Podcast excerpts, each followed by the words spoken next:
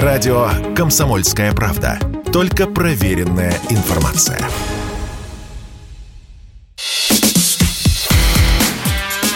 Диалоги на Радио КП. Беседуем с теми, кому есть что сказать. Здравствуйте, друзья! В студии радио «Комсомольская правда» Иван Панкин. Это диалоги с Валентином Катасоновым, доктором экономических наук, профессором, председателем Русского экономического общества имени Шарапова. Здравствуйте, Валентин Юрьевич. Да, приветствую всех. А говорить мы будем, внимание, про золотой миллиард.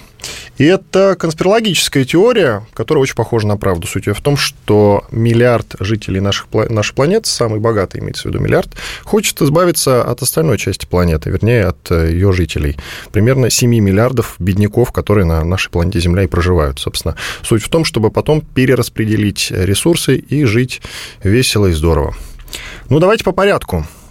А можно ли эту теорию считать конспирологической? Или в каждой шутке только доля шутки, так же и в этой теории? Так называемая теория золотого миллиарда – это просто один из вариантов популярного названия той теории, которая, вообще-то говоря, существует уже давным-давно, чуть ли не с начала 20 века. О работе Ленина «Империализм как высшая стадия капитализма» об этом говорилось. Другое дело, что термин «золотой миллиард» не использовался. Это термин журналистов, запоминающийся. Там э, речь идет о том, что значит, э, э, на этапе перехода капитализма, свободной конкуренции, монополистический капитализм, как бы в мире появляется два типа государств. Государства капиталистические, экономически развитые и развивающиеся или недоразвитые. Вот когда я учился в институте, это было более 50 лет тому назад, учился я в Институте международных отношений, Тогда использовали немножко другую терминологию, говорили богатый север и бедный юг. Э, богатый север – это вот э, Западная Европа, Соединенные Штаты Америки, Канада, Австралия, ну, может быть, еще кто-то. Короче говоря, если э, провести суммирование численности населения в этих странах, то как раз примерно получается около миллиарда. Около миллиарда. То есть это просто образное выражение экономически развитых стран Запада любой грамотный экономист не только в Советском Союзе, который изучал политическую экономию капитализма, но и на Западе, знал, что страны богатого севера осуществляют эксплуатацию э, стран бедного юга или развивающихся стран. Никакой конспирологии. А конспирология начинается потом, э, так уже в открытую. Это, наверное, когда началась пандемия COVID.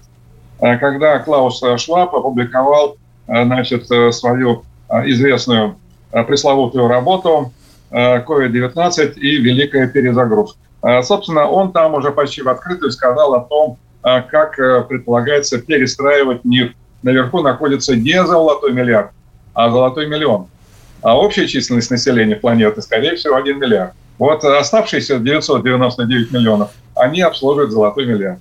Я, конечно, немножко утрирую, но в целом я как бы выстраиваю а, ту логику, которая присутствовала и присутствует вот Э, в мозгах, э, мыслях э, мировой закулисы.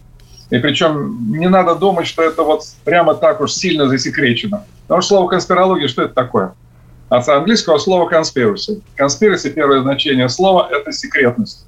Понятно, что какие-то революции, какие-то серьезные перестройки, они всегда готовятся тайно. Это очевидная вещь. Сегодня вообще много таких институтов, которые не раскрывают своих секретов. Взять даже обычный коммерческий банк, у него очень много секретной информации. Взять центральный банк, тоже сплошная секретная информация. Так что слово «конспираcy» я не знаю, это вот э, некое такое клеймо, которое ставят на человека, который, значит, э, э, не высказывается в духе мейнстрима. Ну, а мейнстрим я перевожу так, как мы еще в Советском Союзе говорили, это генеральная линия партии. Но в данном случае это генеральная линия Вашингтонского автономной партии.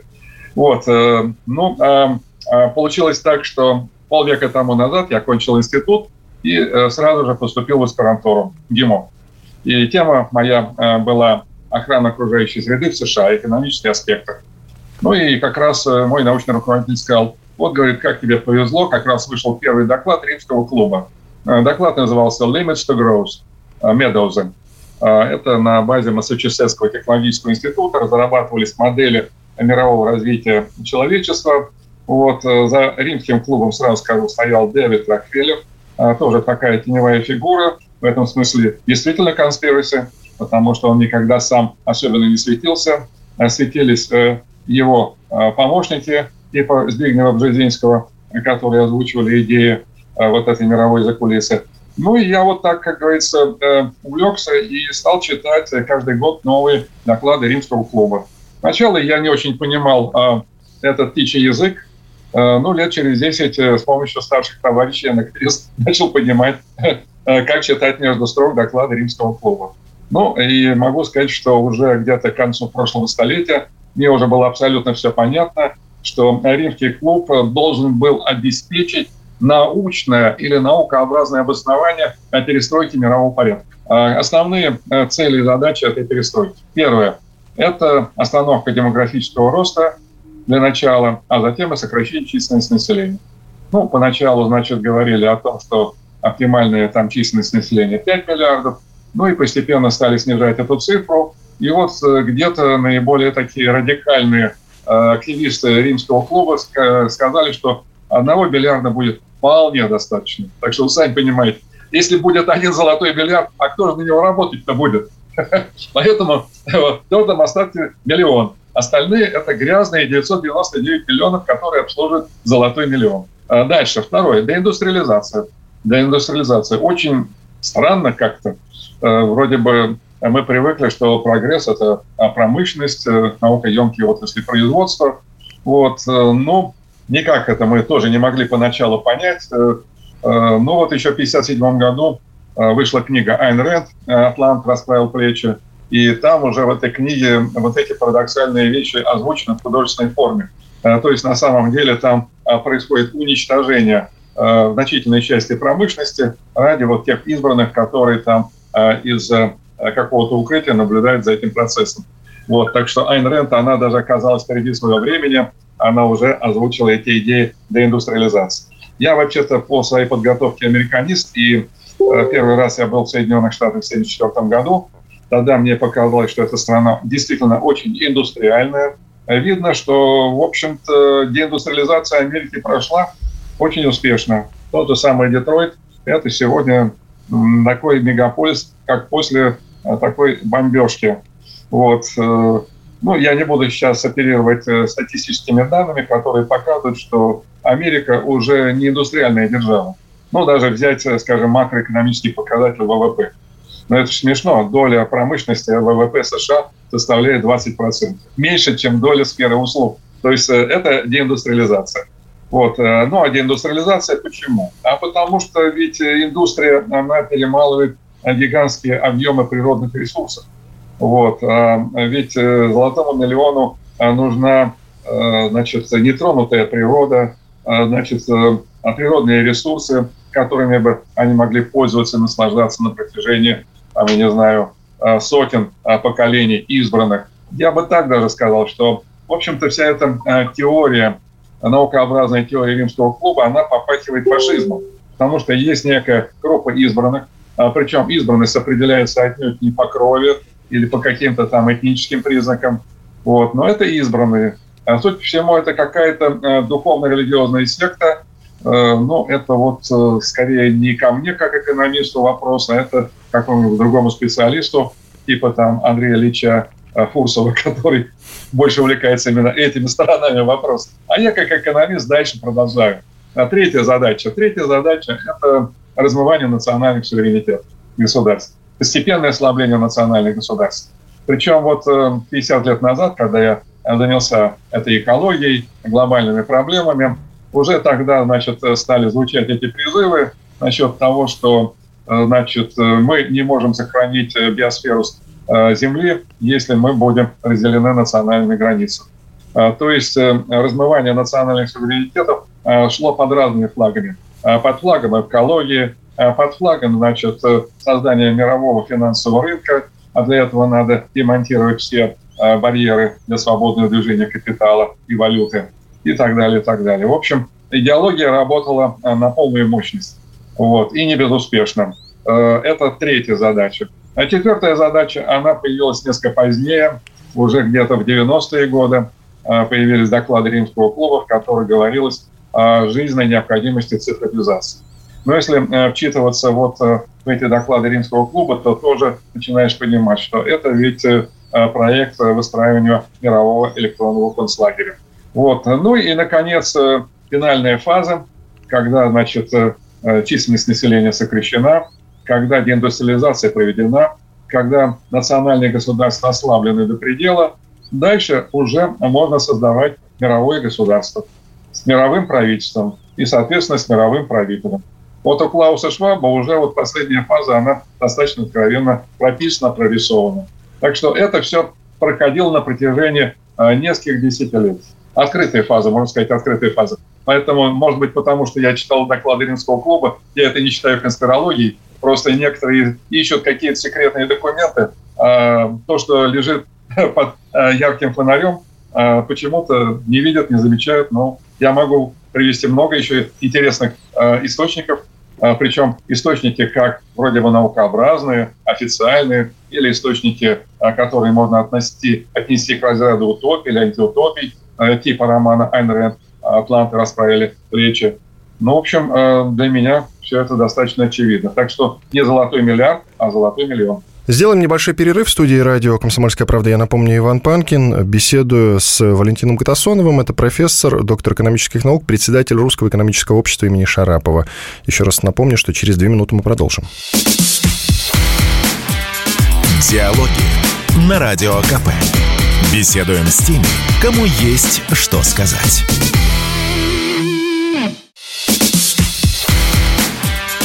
Диалоги на Радио КП. Беседуем с теми, кому есть что сказать.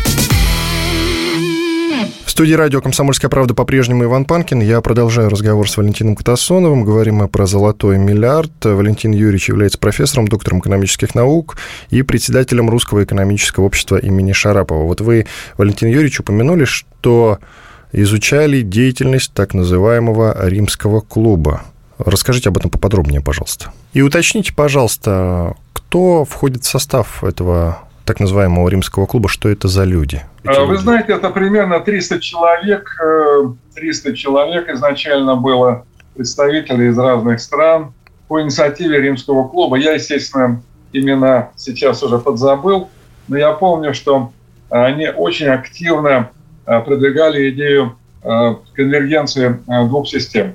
Капиталистической и социалистической. Вот, где-то в 80-е годы, в начале 70-х годов, а может быть даже в конце 70-х годов, в Вене был учрежден Институт системных исследований. На этой площадке встречались интеллектуалы разных стран, в том числе Советский Союз тоже стал посылать своих людей на эту площадку. Этим у нас занимался небезызвестный генерал Гришани, может быть, вы слышали. Это зять э, э, Косыгина, нашего премьер-министра. Это генерал Комитета госбезопасности, который посылал туда э, молодых специалистов для того, чтобы они пропитывались идеями вот этой конвергенции и глобализации. Вот. Ну, среди э, тех, кого посылали туда Вену э, для этого был, в частности, Егор Гайдар, например. Это вот все э, перестройщики э, первого э, поколения. Я как бы немножко даже изнутри знал эту проблему, потому что я, как специалист по окружающей среде, соприкасался с Институтом системных исследований в Советском Союзе и видел, что это особая категория людей, которые имеют паспорт Э, для свободного выезда за пределы Советского Союза, за пределы железного занавеса в любой момент. В любой момент. Потом я уже встречался с некоторыми иностранцами, которые тоже активно работали на площадке э, австрийского э, Венского института системных исследований, но они откровенно говорили, что это э, была площадка, на которой встречались спецслужбы э, Запада и Востока, и где, соответственно, шла встречная вербовка но, судя по всему, э, вербовка э, их оказалась более эффективной, чем э, вербовка наша их. Вот так вот. Так что я просто немножко соприкасался живьем с некоторыми людьми, которые участвовали вот в этой самой конвергенции. А те люди, которые входят в золотой миллион или миллиард, совершенно неважно прямо сейчас, они Нет, знают о том, что они участвуют в этом заговоре? То есть они вот Те, которые входят в золотой миллион, безусловно, знают. Это идейно э, заряженные люди, очень идейно заряженные люди. То есть это не абстрактное а... какое-то количество людей, да, они все в курсе. Я правильно понимаю? Конечно, конечно. Это идейные борцы, которые, значит, делают все возможное и невозможное для перестройки э, мирового порядка э, в их пользу, в их интерес. А другое дело, что что-то не заладилось в этом проекте. Вот-вот, я только хотел сказать, э, слушайте, население Земли за 100 лет увеличилось с миллиарда там плюс-минус, да? Сейчас около 8 миллиардов. Ну, то есть они как-то не справляются со своей работой. Ну, э, не справляются, поэтому рождаются всякие сумасшедшие идеи, как э, можно было бы быстро и эффективно значит, э, многократно сократить численность населения. И в этом смысле я не поленился два года, исключительно занимался вопросами так называемой пандемии COVID-19. Абсолютно очевидно, что это проект Э, Вашингтона. Э, вот. Это продукт, который родился э, в военных лабораториях, американских военных лабораториях. Причем в основном это лаборатории, которые находились и находятся за пределами территории Соединенных Штатов Америки, потому что в самих Соединенных Штатах действует жесткое законодательство, запрещающее подобного рода эксперименты. Да, биолаборатории вот. у них практически нет, они все находятся на территории да, да, да, совершенно этих стран. Верно, да. Я считаю, что это одно из направлений. Работает и по другим направлениям. Например, э, э, никаких ограничений у них нет на разработку ГМО-продуктов. Э, мы знаем, что ГМО-продукты – это, в общем-то, очень серьезная угроза репродуктивной функции человека. Вот, так что они тихой сапой работают, а, хотя иногда вот, э, наверное, они думают, что можно э, перемалывать большое количество людей, сталкивая отдельные государства лбами. В этом смысле есть такая вот э, версия, что значит, нынешние события на Украине – это тоже своего рода мясорубка, которая призвана, значит, перемолоть несколько миллионов украинцев и русских. И то есть потенциальная большая глобальная война, возможно, и ядерная война, это тоже замысел вот этих людей из золотого миллиарда. Я правильно понимаю? Ну, золотого миллиона все-таки. Я настаиваю все, на Все, я буду миллиона. говорить золотого миллиона, хорошо. Да.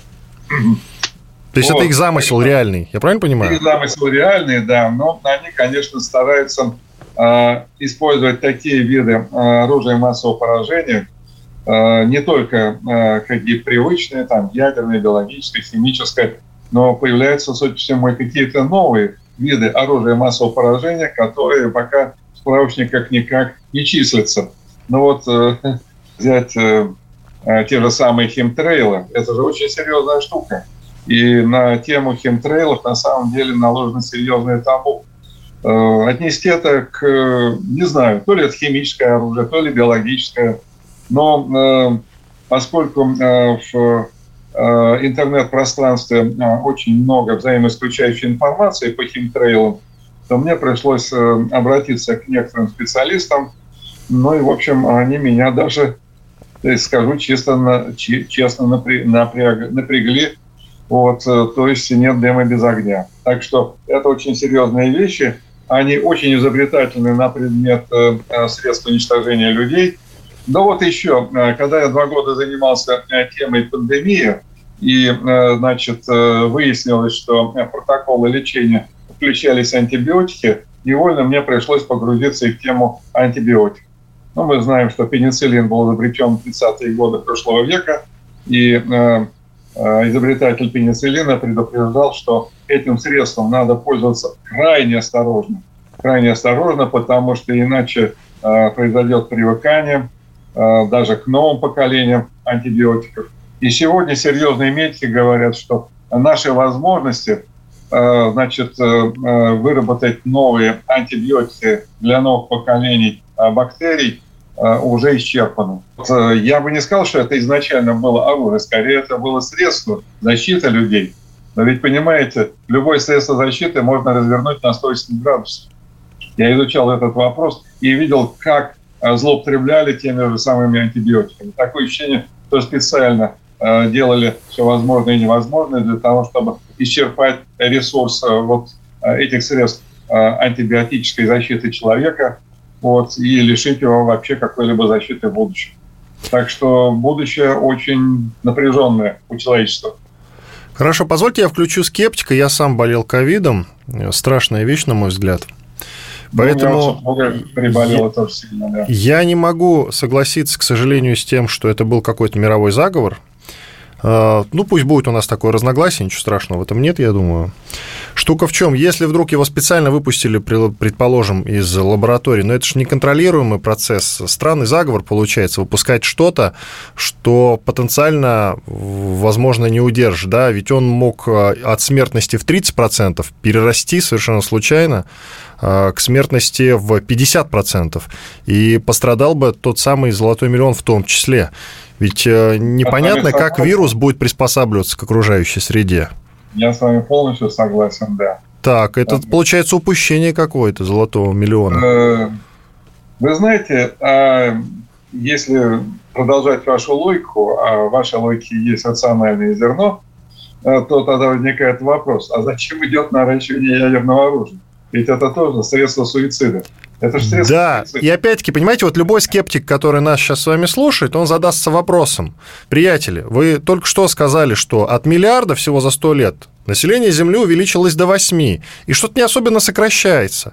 Прошла эпидемия ковида, ну, какое-то количество сократилось, но видим ли мы это сокращение на цифре 8 миллиардов? Нет, мы его не замечаем. Там идет военная спецоперация, там тоже кто-то где-то кого-то убивает на, в какой-то части земного шарика, ну и так далее и тому подобное. Но мы не видим сокращения населения. У нас в одной только Индии как быстро увеличивается население, мы даже не следим за это. В Камбодже тоже непонятно, каким образом, какими масштабами. В Китае. А вы говорите про э, какой-то мировой заговор. Какой к черту мировой заговор, если население Земли все равно продолжает увеличиваться? Вот есть у вас так они по что ответить? и кусают локти, что у них ничего не получается. Вот в чем дело. Э, тот же самый Збигнев Бжезинский э, откровенно об этом говорил. Но я должен сказать, что ведь этот золотой миллион, условно говоря, ну уж никак не миллиард. А это золотой миллион, а ведь это люди сумасшедшие, по большому счету. Поэтому недаром апостол Петр в своем послании говорил о том, что в конечном счете э, человечество погибнет не от э, второго всемирного потопа, а в пламени мирового огня, в мировом пламени огня. Сделаем небольшой перерыв в студии радио «Комсомольская правда». Я напомню, Иван Панкин. Беседую с Валентином Катасоновым. Это профессор, доктор экономических наук, председатель Русского экономического общества имени Шарапова. Еще раз напомню, что через две минуты мы продолжим. Диалоги на Радио КП. Беседуем с теми, кому есть что сказать.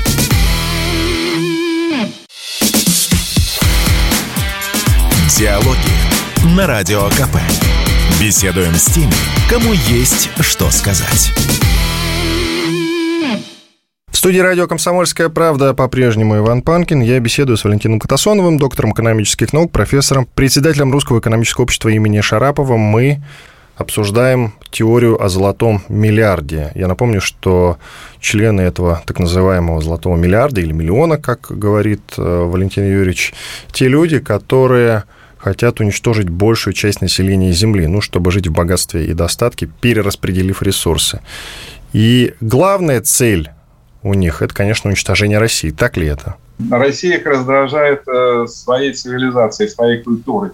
Мы совершенно другой мир, другая цивилизация. Это с одной стороны, а с другой стороны, посмотрите на нас, мы такие же европейцы, как и они, в общем. -то. Ну, нет, нет, нет, не скажите. Это так э, внешне, может быть, мы ходим там в пиджаках, а не в каких-то там да, э, халатах, э, как азиаты. Но, тем не менее, значит, культура у нас совершенно другая. Российская империя э, сложилась из сотен этнос, и здесь действовали центры стремительный процесс. А возьмите англосаксонскую империю, еще построена на убийствах, на крови, на принуждении. То есть это совершенно разные типы. И, а, конечно, а, русская цивилизация, а для них это просто вот как для черта ладан, я бы так выразился. Вы вкратце сказали, но потом сосредоточились на римском клубе вот этом вот. А я еще вот какой момент хочу уточнить у вас. Концепция золотого миллиарда зародилась предположительно в СССР в 70-е годы. А дальнейшее развитие получило 80-е. Поясните, то есть это как-то мы, это мы являемся родоначальниками этого понятия и термина, я правильно понимаю или нет? Это для меня достаточно странно, я не очень доверяю Википедии. А термин появился, термин появился, а сама концепция деления мира на экономически развитые страны Запада, капиталистические страны Запада и бедный юг, после ООНовской терминологии, а, там а, были значит, э, developed countries, developing countries, э, страны богатого севера, э, страны бедного юга. Ну вот, не знаю, кто-то, наверное, из журналистов, может быть, кто-то из публицистов предложил такой термин, может быть, это пришло с Запада. Но особой теории тут нету, я не вижу особой теории. Вот. Да, безусловно, когда уже в советской прессе начались обсуждения первых докладов Римского клуба, а тогда, значит, э, советские э, рецензенты и советские критики э, докладов Римского клуба, они стали использовать этот термин «золотой миллиард». Еще раз повторяю, что это многоэтапно. Значит, шла холодная война. Надо было, значит, уничтожить Советский Союз. Прежде всего, ну, там много целей было, зачем надо было уничтожить Советский Союз. Но дело в том, что это еще и дало мощную экономическую подпитку э, Запада. И э, как бы бенефициарами этой подпитки э, стал не только золотой миллион, но и золотой миллиард. Они все почувствовали вот э, этот прилив дополнительных ресурсов. Это моя тема экономиста. Я считаю, э, сколько э, каждый год выкачивается из России по платежному балансу Российской Федерации. Э, ну, примерно где-то получается э, почти 200 миллиардов ежегодно. Это но это сейчас. А вот на первых порах, э, когда там было разовое ограбление, разовая приватизация, э, это, это была мощнейшая подпитка. Но эта подпитка закончилась. Этот этап пройден. И теперь вот Клаус Шваб уже говорит о том, что надо переходить к следующему этапу, надо э, создавать инклюзивный капитализм. А что такое инклюзивный капитализм, он толком не объясняет, но Э, между строк читается, что это э, там, где все равны. 99% равны. Вы понимаете, в концлагере или в тюрьме все равны. Э, ну, или как там у Джорджа Орвелла все равны, но среди равных есть особо равные. Вот 1% особо равный. Вот примерно вот так вот я бы сказал. Так что тогда был золотой миллиард, сейчас уже золотой миллион. Так, вы вот объяснили на примере различия между богатым севером и бедным югом. Я, правда, не совсем понял, почему север-юг, а не запад-восток. Э, ну, я не знаю, это была оновская терминология, такая э, неформальная, неформальная оновская терминология. Я немножко тогда сотрудничал с Организацией Объединенных Наций, даже там э, выступал консультантом по некоторым проектам. Это их терминология. Понятно, что это образно, и знающие люди сразу понимали, что богатый север – это Европа, это Северная Америка, плюс Япония, Австралия и Новая Зеландия. Все. Вот. А бедный юг – это все остальные, кроме социалистических государств. Вот сегодня России не хватает целеполагания, не хватает стратегии. А кто-то побаивается сформулировать эти цели. Во-первых, это цель преодоления э, растущего отставания России от э, так называемого коллективного Запада и особенно вот большой семерки. Я могу статистику привести, потому что она почему-то редко используется. В 1992 году доля Российской Федерации в мировом ВВП с учетом паритета покупательной способности по оценкам МВФ составляла почти 5%. На сегодняшний день эта доля составляет 3 с небольшим хвостиком. А в лучшее время доля Советского Союза в мировом ВВП была 18%. Это на рубеже 70-х, 70-х годов. На РСФСР приходилось половина всей экономики Советского Союза. Стало быть 9%. 40 лет назад мы имели 9% мирового ВВП, сегодня 3%. Траектория понятна, что если мы дальше будем двигаться по этой траектории, то нас а, просто не будет. А, это первое. Второе. Достижение полной а, самодостаточности. Если будет полная самодостаточность, то мы значит, получим иммунитет против любых экономических санкций. То, что удалось добиться Советскому Союзу, в 1937 году на экспорт уже поставлялось не более 1% внутреннего производства. То есть э, мы были уже готовы к войне. Ну и третья цель – это создание мощной э, материально-технической базы для обороны. Мы успели до 22 июня 1941 года выполнить все эти задачи. Не надо ничего изобретать. Берите этот опыт. Была создана совершенно новая система управления народным хозяйством. Во-первых, централизация управления, э, жесткая вертикаль, мощный государственный сектор. Вы скажете, а зачем нам сегодня мощный государственный сектор? А, в российском законодательстве есть понятие а, системно значимые предприятия. А, был указ э, президента Путина 2004 года, который э, значит, утверждал список системно значимых предприятий или компаний. Но извините, если там в этом списке значился Макдональдс, это что-то явно не то. Это ребята что-то перепутали. Э, ну, слушайте, он все-таки большой вклад в экономику вносил, когда был здесь. Сейчас-то уже А вы знаете, сколько он высасывал? А вы знаете, сколько он высасывал? А в каком а, смысле высасывал? Что это значит? Вы когда-нибудь заходили в Макдональдс? Ну, регулярно заходил, конечно. Регулярно даже, ну, да? Но я не говорю о том, что вы отравлялись, да. Вот, предположим, вы там оплачиваете 200 рублей. Из этих 200 рублей 100 а рублей отправляется за границу. Это оплата роялти а роялти – это оплата бренда. Платите деньги – это Россия или вы платите геополитическому противнику? Понимаете? Вы должны осознанно выбирать учреждение, где вы можете купить продукт. И формально это юридическое лицо Российской Федерации. Но поскольку пользуется брендом Макдональдс, а, то выплачивает роялти. Так что вот э, я начал длинный разговор, потому что система управления народным хозяйством или экономикой а, требует радикальнейшего, а, можно сказать, революционного изменения но этого я пока не вижу. Выражаясь э, циничными словами этого самого Джорджа Сороса, он где-то в начале этого столетия э, комментировал события на фондовой бирже NASDAQ. Э, там, значит, началось падение, а инвесторы продолжали еще играть на повышение. Он сказал, музыка уже не играет, а они все еще продолжают танцевать. Такое ощущение, что э, наши власти, они еще продолжают танцевать, они еще продолжают жить по старым правилам. У меня к вам циничный вопрос и страшный даже. Слушайте, Давай. ну если население планеты увеличивается, когда-нибудь оно дойдет до точки, я правильно понимаю, что мы не сможем вместе уживаться, и ресурсов будет не хватать, продуктов питания элементарно. Получается, теория золотого миллиарда, миллиона опять-таки, она верна? Страшно спросить даже, честно говоря. Теория, э, что человечество э, значит, начнет сокращаться, потому что ему нечего будет кушать, эта теория существует уже 200 с лишним лет. Mm. Вот. Мальтузианство. Томас Мальтус, да, вот, э, написал свою известную книгу в самом конце 18 века.